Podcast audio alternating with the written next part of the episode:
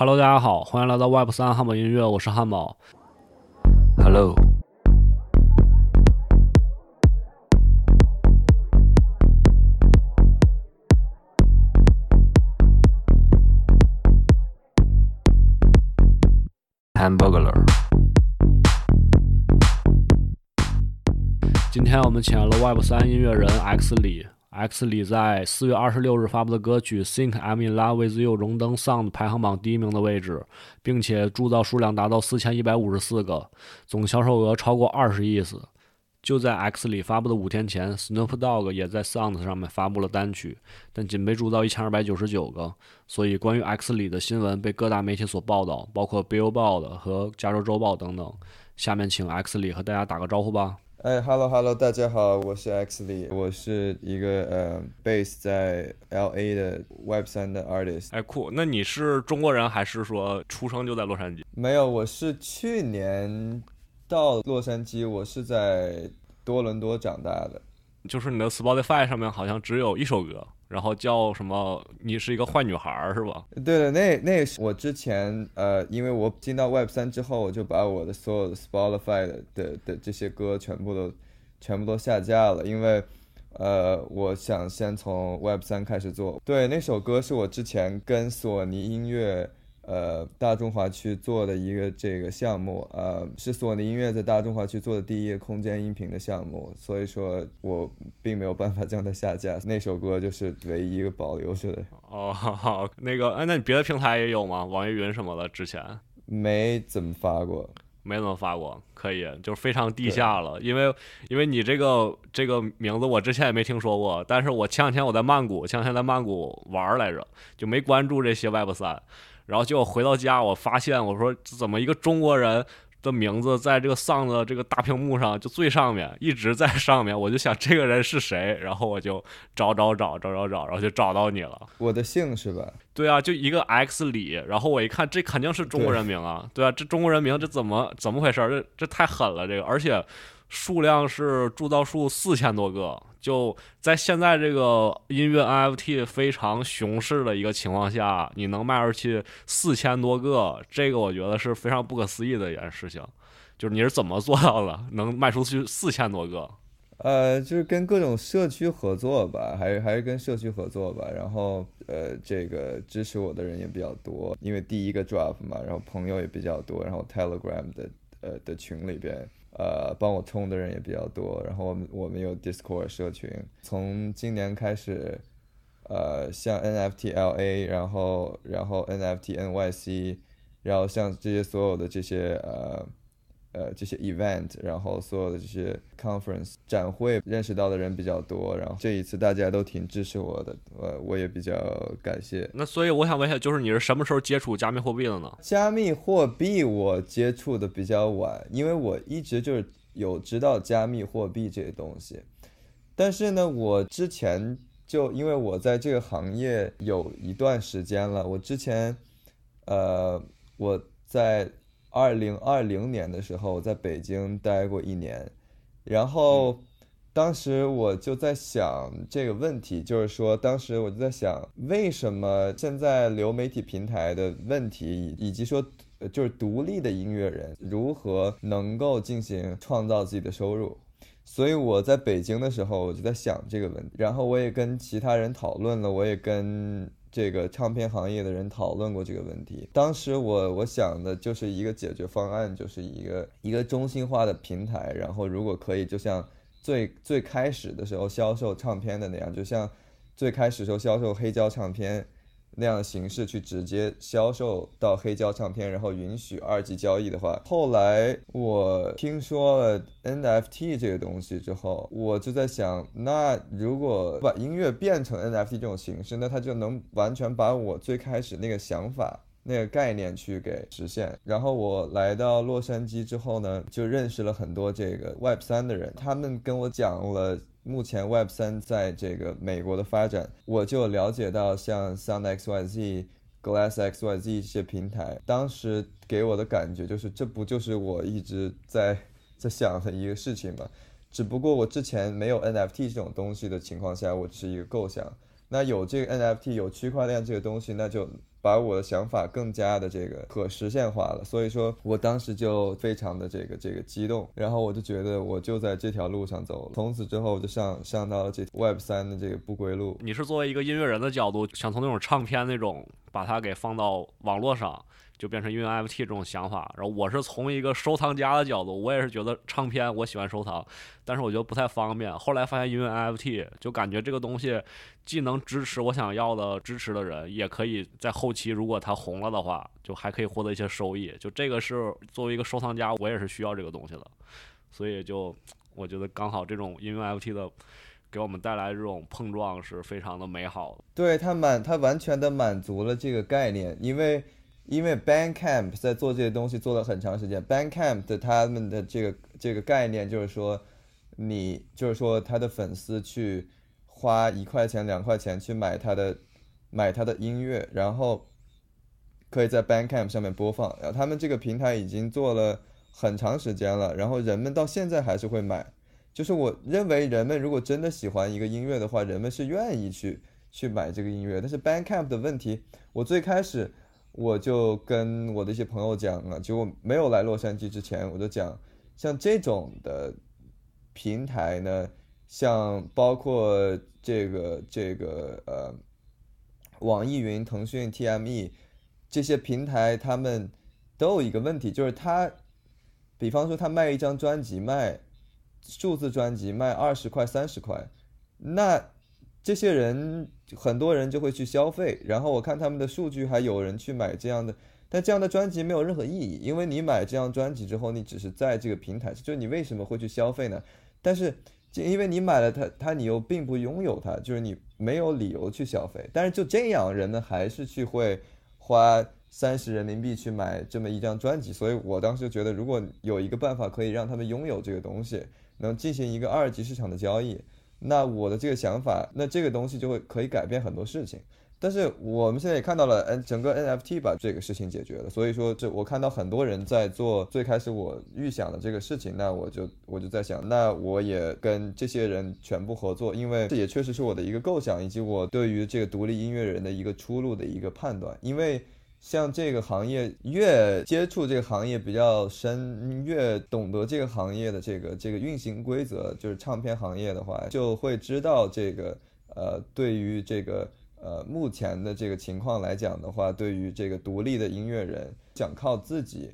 做出一些东西来进行自己的收益的话，这个基本上是不可能的。就是 TikTok 跟抖音最开始能够去捧红一些人，也是在。这个平台的早期，那么现在已经是一个饱和状态了。如果你再想从这个平台上面走出来，或者是像这个传统的呃，比方说西方的 SoundCloud，然后然后 YouTube 这些平台上走出来，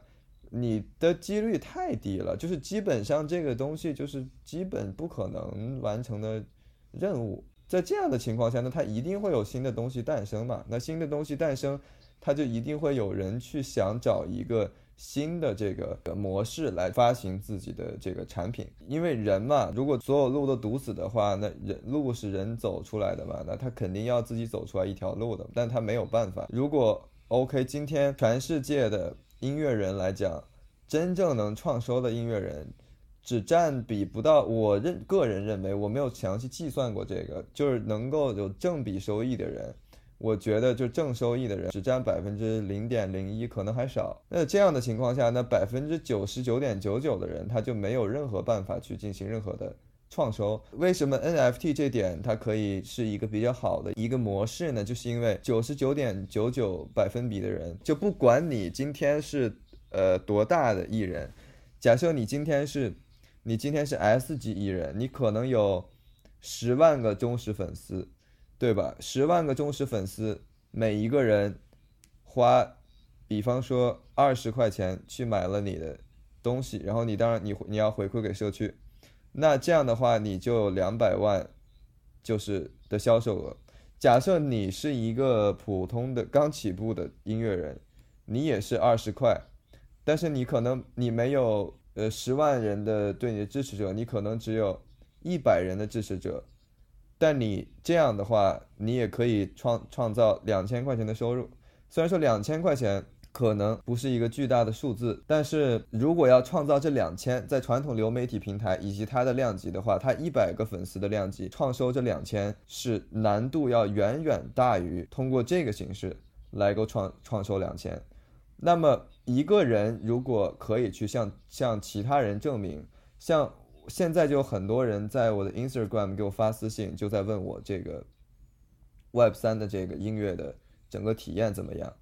对吧？就是因为，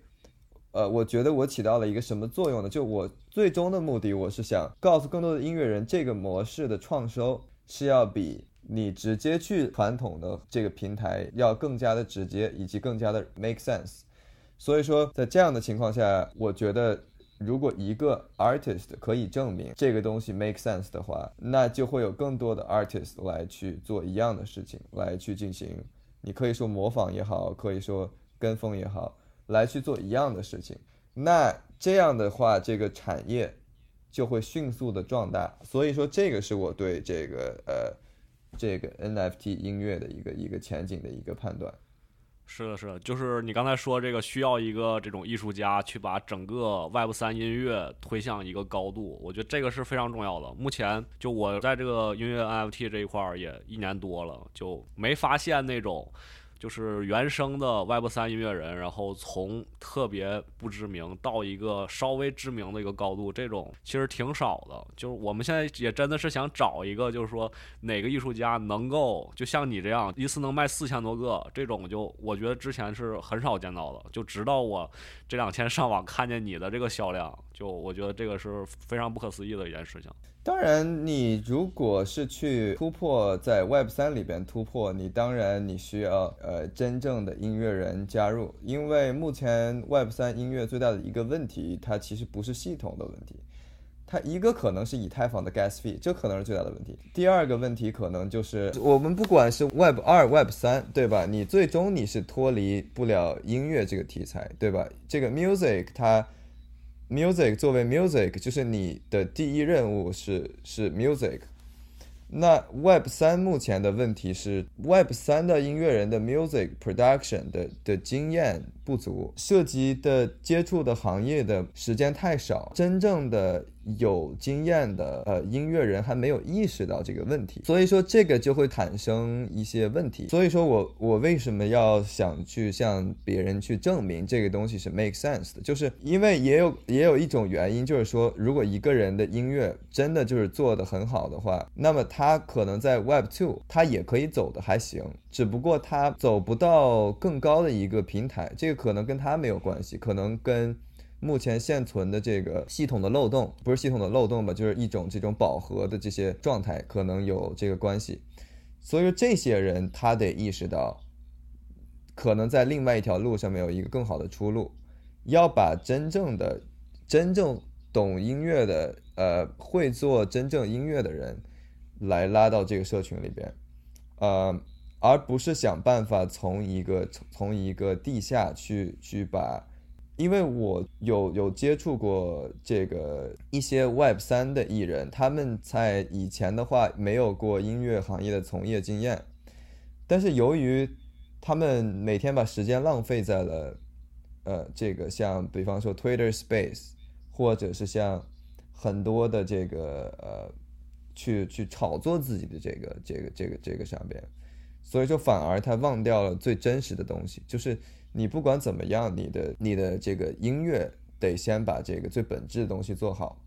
呃，不然的话，这个如果你不做好这个的话，你是没有办法做任何事情的。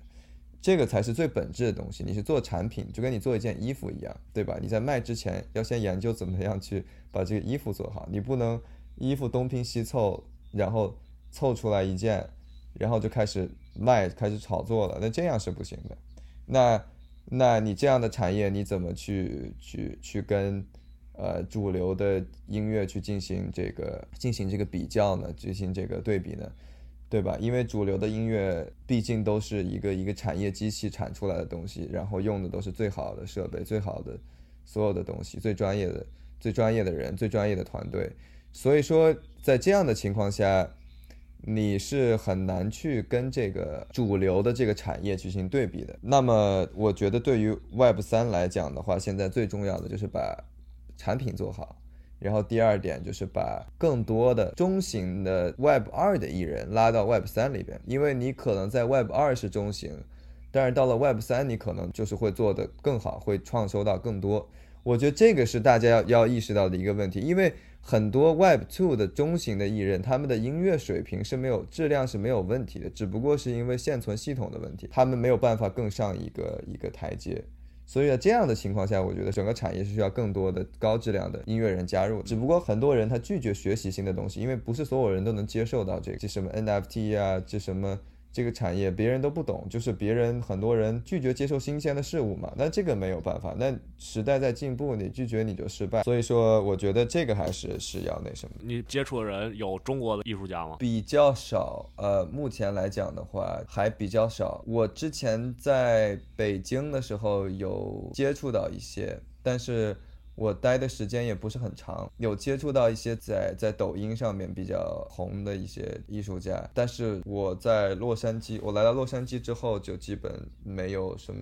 接触了。是因为我也是发现，就我这个节目也是想推广整个这个 Web 三音乐在中国想推广，所以就是我也有找一些会出中文的一些艺术家，但是就是这个过程是非常困难的，因为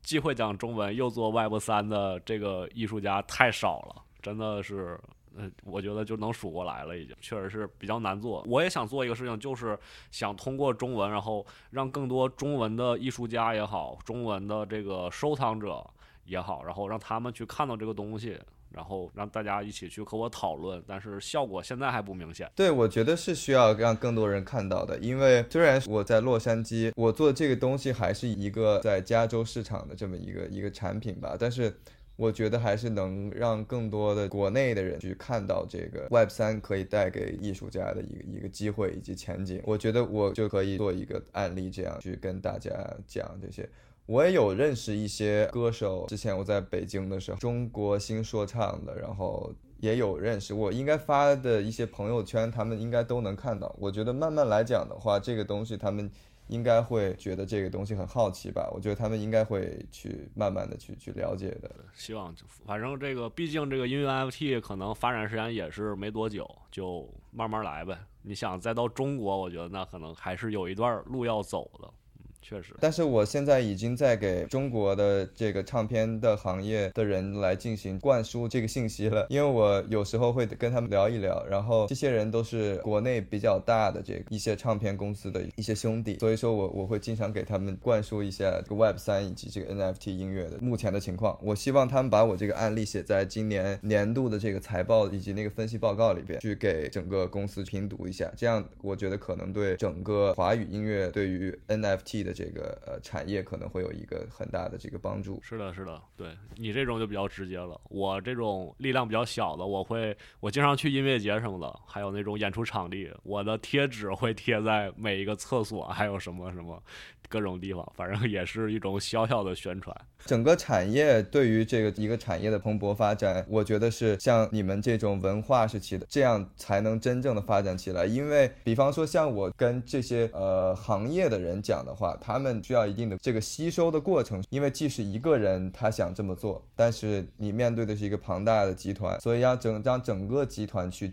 对一个东西来进行改变的话，是。比较有一个这个时间的一过程，所以说在这样的情况下，我们就需要从小的东西开始做起，然后慢慢的把这个整个行业给给壮大起来。然后我们刚才聊音乐 NFT，那我现在想问一下你关于这个 NFT 底层的，就是 NFT，你参加过哪些 NFT 的项目吗？NFT 的项目，呃，我就是 PFP 的项目，我我参与的不多，但是因为。我跟几个这个社区吧，都都有有比较多的联系，所以说我跟他们就呃就几个社区比较熟一点。我个人参与的这个 NFT 的项目不多，因为我最主要还是还是音乐，PFP 并不是我擅长的地方。哎，那就是 NFT，你是怎么理解 NFT？就是把它当做一种工具啊，还是一种什么东西？我觉得 NFT 它就是一个合约。假设你买了一个呃一个房产，对吧？然后这个房产有一个证明的证书，那 NFT 这个东西是在区块链上面自动生成的一个智能合约。我觉得它就是这样的一个功能。它只是一个工具，它能够去解决我们现实生活中所遇到的问题，对吧？比方说像。音乐 NFT 就可以有赋能，你可以去建设一些东西，比方说像像 Discord 或者 Telegram 都会有一些 token gated 一些社群，就是你必须在你钱包里边有这个 NFT，然后你才可以加入一些音乐人的专属的这个社群。我觉得这个对社群的建立呢是非常有帮助，就是它是一个身份证明了，相当于对一个身份的证明，它就是一个智能的合约吧。不管你想怎么样利用这个合约，它是一个自动生成的一个合约，我觉得就跟房产证没有。什么区别？那你是什么时候开始做音乐的？我从很久之前了吧，一七年的时候，一七年的时候我在温哥华，从那个时候我有一些呃朋友啊，然后我们就去一些录音棚开始去去录一些音乐，专业做音乐应该是从一九年。二零年开始吧，哎，那你的音乐风格是什么？另类流行，偏摇滚一点的流行。那你第一个发的 NFT 就是这个 Sound 上面吗？还是 Glass 上面也有那个？还是其他的？呃，Glass 上面，呃，我我在 Glass 做过一个发发过一个 music video，然后当时是呃七天第一吧，然后 all time 第四。不过当时 Glass 是在 Sol Solana 上边，他们现在转到 Ethereum。上了，因为因为我跟 Glass 人比较熟，你在我那 Discord 你也能看到，就是他们天天在那里，他们经常说话，我跟他们的关系比较好，我觉得他们的这个 idea 也也也很好，从视频的角度上去出发，因为就是正常人他们去亚马逊或者去呃苹果去看电影的话，他们也要租电影两点九九美金，然后如果要买的话要五美金这样，那那为什么？同样的钱不买 NFT，你也可以看，就是你还能拥有它，你还可以转卖给别人。接下来发 NFT 是那一整套专辑吗？就是准备一个一个发，还是还是怎么样的形式呢？对，是分开发的。这个专辑一共有六首歌，然后一共分六次呃发行。如果有人收集了每一首歌的 NFT 的话，可以兑换一个。黑胶唱片，黑胶唱片也是 NFT 切黑胶唱片的时候，NFT 会植入芯片，会植入到黑胶唱片里边。哇，太酷了！你这个概念，我就一听就是收集完整套，然后可以换一个黑胶，这个之后我就觉得这个事儿非常激动，就就这种收集的欲望就来了。就是集卡。但是你的那个那个，你看你这个第一手卖了四千多个，那你之后要难道要做四千多张黑胶吗？还是什么？就是我觉得你的。之后的数量是要还是要继续这种呃 sound swap 这种无限量的供应，还是那种限量的去供应？就是你之后的怎么怎么打算呢？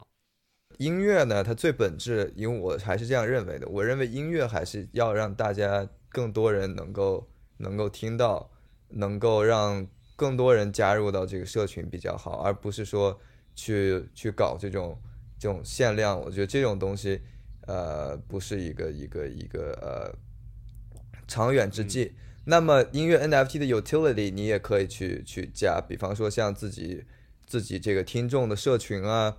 包括就像我说兑换黑胶唱片啊，黑胶唱片的 NFT，然后再去加更大的 utility 进去，比方说比方说整张专辑的所有演唱会的这个巡演的免费的门票啊，或或者就是有更多的。权益可以加进去，然后因为我本身在 L A 嘛，就可可能和一些商家做活动啊，一些商家的折扣啊，就这个东西的权益，你在你就可以加在黑胶唱片里边。呃，但是呢，它叫它跟 P F P 是一个炒作行为。我觉得 N F T，我觉得音乐 N F T 没有必要完全把它当成一种金融投，它那个本质的那个就就变了。对对对，因为音乐本身就是那个收藏家想要的。就他已经别的东西，然后你要再有一些别的这种奖励，什么演出，什么周边黑胶，哇，那这个我觉得这个太吸引人了。对，所以说我觉得音乐还是不要把它这个最本质的东西太变得过于像 PFP 一样一个炒作行为。而且因为你像收集很多卡的，像有收集这个呃 Pokemon 的，有收集这个。很多这些卡片的，他们本身也是喜欢这个东西，所以说才会去收集，而并不是因为包括这个 NBA 球星卡的，并不是因为完全因为想赚钱，一定是就是喜欢，然后再加上这个整个的你的你设定的这个规则好玩，然后大家就更愿意去进来去参与到其中。你在抖音上边你发那些视频。对吧？你可能有十万的呃一百万粉丝，但是你真正多少人会去跟你去进行一个更有深度的一个音乐的体验？基本上没有，就是你最本质的当年的那种收集黑胶啊，包括黑胶的这个转卖啊，包括黑胶收藏啊，就音乐的最本质那个 那个乐趣没有了。现在变成抖音就爆款，我觉得人们也受够了。对，关键你原来收藏黑胶的话，你又不能和这些音乐人有一些。就是一些一些认识，就是你买他黑胶了，但是音乐人不知道你是谁，但是你买音乐 FT 了，然后你你你能和他在一个群里面去聊天，甚至打电话，甚至做其他事情，反正就或甚至可以一起做一个音乐，对，这个就是都是可能。对，因为就算是黑胶当年没有这这些乐趣的这些东西加加在里边的话，也是要比当今的体验是要好的，毕竟你摆在家里边，你看着还还乐呵。你在抖音上面，你看着你也你你你也看不到，你啥也没有，所以说它最本质的东西就没有了。再加再加再加上 NFT 可以加 utility，可以加很多东西，比方说，比方说演唱会的时候，对吧？有一个专门属于 NFT 的呃 section 或者呃就是呃一个一个位置，包括呃呃如果是黑胶 NFT 的话，由于你收集了全部的这个东西。所以说会有一个就一个超级 VIP 的一样这样的一个一个一个东西来去提供给呃这个这个呃收藏者。那么这样的情况呢，这样的情况下，那对于收藏者来讲，比方说收藏者想带自己的朋友去去看这个演唱会，然后由于各种的的便利、各种附加的属性的提供。就会让他觉得，就是说整个感觉非常好，让他朋友觉得整个感觉非常好。我觉得这才是应该，就是作为艺术家给自己的忠实听众的一个回馈。因为当今的主流产业最缺的就是，尤其是在抖音时代，抖音你可以去吸收大量的数据，但是这些数据里边的几个数据是虚的，几个数据实的，就是这个东西你没有办法把你抖音的粉丝来转换成你的忠实听众。这是最大的问题。那么，由于 NFT 的存在，又把这个事情又解决了，挺好的。哎，所以你未来的那个还剩五首歌，那五首歌就是也是以这种方式去卖，是吧？就是那个是怎么怎么卖的？零点零零五，六首歌，零点零零五，一天时间吗？上一次是五天时间，但是我想把 Open Edition 拉的时间长一点。我在跟他们去 Sound 去商量这个事情，呃呃，怎么样去做？因为呃，规定是五天，但是我想把 Open Edition 时间再放长一点。接下来我们谈一谈其他方面，对，不聊区块链，我们聊一下当今现在最火的人工智能，对吧？然后你现在有用过什么人工智能的产品吗？我一直都在用啊，我我从二零二一年就开始用。是什么音乐制作的人工智能吗？还是什么？就是有一些音乐上面的想法啊什么的，去去跟人工智能进行交流。我从二一年的时候，我当时在北京吧，我我跟很多人讲，我说人工智能会取代传统音乐的很多很多东西，然后很多人觉得我在开玩笑，然后他们不懂人工智能是什么，我跟他们讲，他们不信。那现在我觉得他们可能会换一个角度去思考这个这个问题了。呃，但是人工智能时代也有人工智能时代的一个稀缺性，你像我这个这个整个的这个专辑呢。都是通过这个，呃，都是除了除了这一首歌有用到 MIDI 乐器之外，剩下的全部都是纯手工做的，全部都是实录乐器，呃，所以说我觉这个东西我觉得是人工智能取代不了的，就是实录乐器，这个这个没法取代的，这个不是人工智能取代不了，是你现在你用所有的。乐器的插件，现在那么多的 sample sample，那么多的的音源库，我不是说人工智能取代不了真实的乐器，而是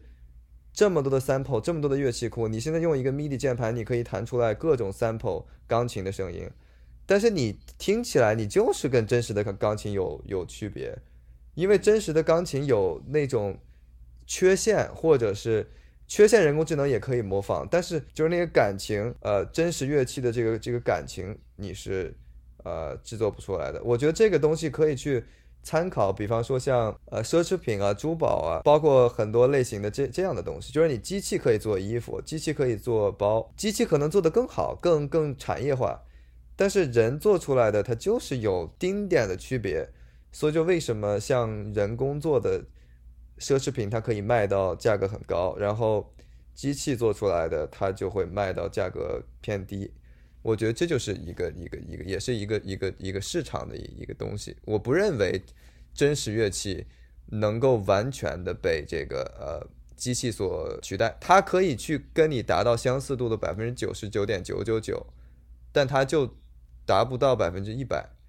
因为你人在去实录的时候，你是把感情注入的，你可以让人工智能去模仿你你的感情，但是你当下的那个感觉，你当下的那个东西。录入的那个一个时刻，对吧？这个时刻是人工智能它无法去完全去捕捉的。在接下来的呃十年之内，我不认为呃五五年吧，我说五年吧，就五年之内，我不认为人工智能可以可以取取代掉。这商业音乐的话，我觉得人工智能会占一个非常大的占比，商业音乐会占到非常大的占比。但是如果艺术角度去讲的话，用麦克风去录的。比方说钢琴的这个这个弹奏，这个感觉是就就其实我觉得就是一个道理嘛。你流媒体平台很先进，对吧？然后然后母带做的很好，现在各种硬件插件，呃，母带做的很好，呃，但是你黑胶唱片，你用黑胶唱片机放出来那个感觉，它就是有那么一点不一样，对吧？你也说不上来到底是这到底是哪里有区别，但它就是那个感觉，感觉就就有有点不一样。对，然后就是音乐嘛，其实也不光仅仅是音乐，就是你假如说那种专辑封面的话，实际上是不是也可以用人工智能取代呢？就是你你的封面是找设计师去设计的吗？还是你自己设计的？我的封面是手画的，啊，手画的是吧？是你自己手画的吗？呃，不是，是我的一个朋友，我在我在 NFT NYC 的一个一个 After Party，我认识了一个一个我觉得画的很好的一个 artist，然后我就跟他讲了这个我这个 idea，他说可以，然后完之后我们就第二天碰了一下，我们 我我我们第三天就画出来了，呃，就画了一套是吧？就把每个单曲封面都画出来了，对对，就画了一套，然后我也模仿你的那个那个画风，然后我找人工智能帮我设计了一个。然后就可能是这一期节目的封面了。然后我把那中间那个手给给砍了，就那两个手牵手，我给它中间砍了，就是我我用美图秀秀擦的。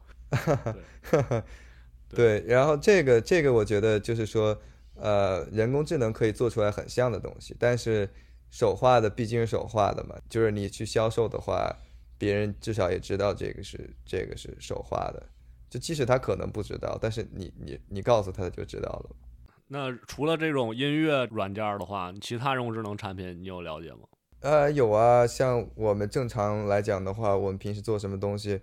我们都会用 Chat GPT，然后去写一些东西，或者是呃什么的，我觉得非常好用啊。我觉得呃，其实我我是这样认为的，就是人与动物，就人的。人类的这个 civilization，人人类文明对于野生动物文明来讲的最大的区别，就是会不会使用工具，嗯，对吧？那如果有一个工具，那为什么不用呢？就是，呃，因为我在加拿大的时候，我也见到一些很多亚裔的家长在在逼迫自己的。小孩子不要用计算器，对吧？让他们去去背背一些数学上面的一些东西，像这种东西，我就认为是自自己给自己找事儿干。因为这个习惯，我觉得这个想法是不对的。因为如果有一个东西能够帮助你快速的处理信息的话，那你为什么要用大脑进行运算呢？就明明计算器可以算，你为什么就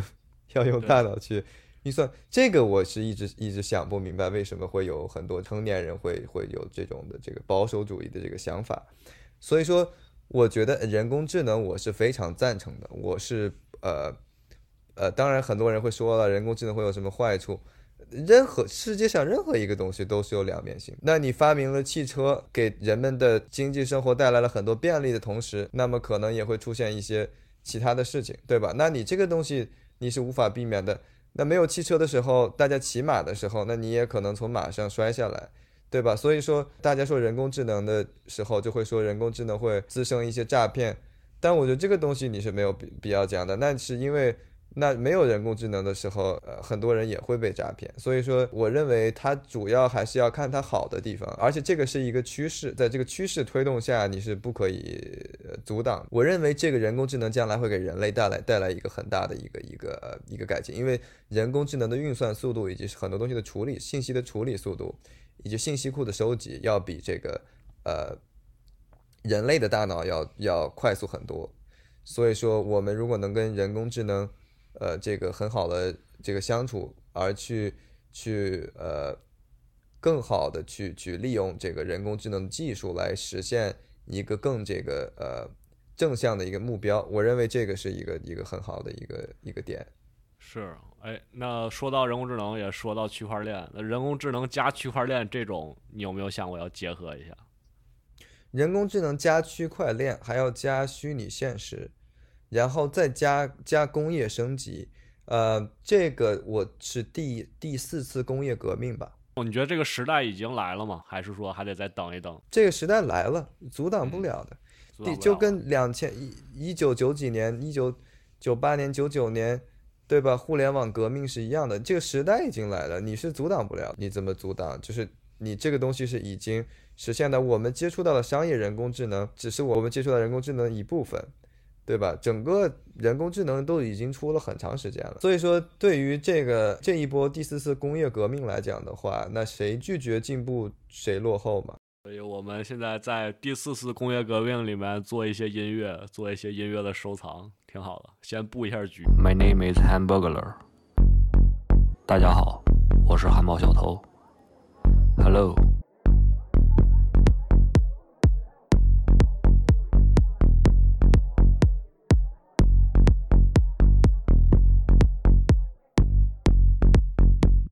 Hamburger，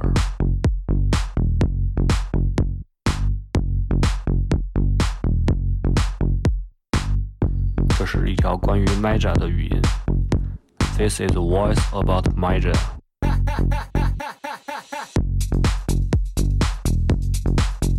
Maja。My my my my Hamburger。Maja，大家好，我是汉堡小偷。Hello，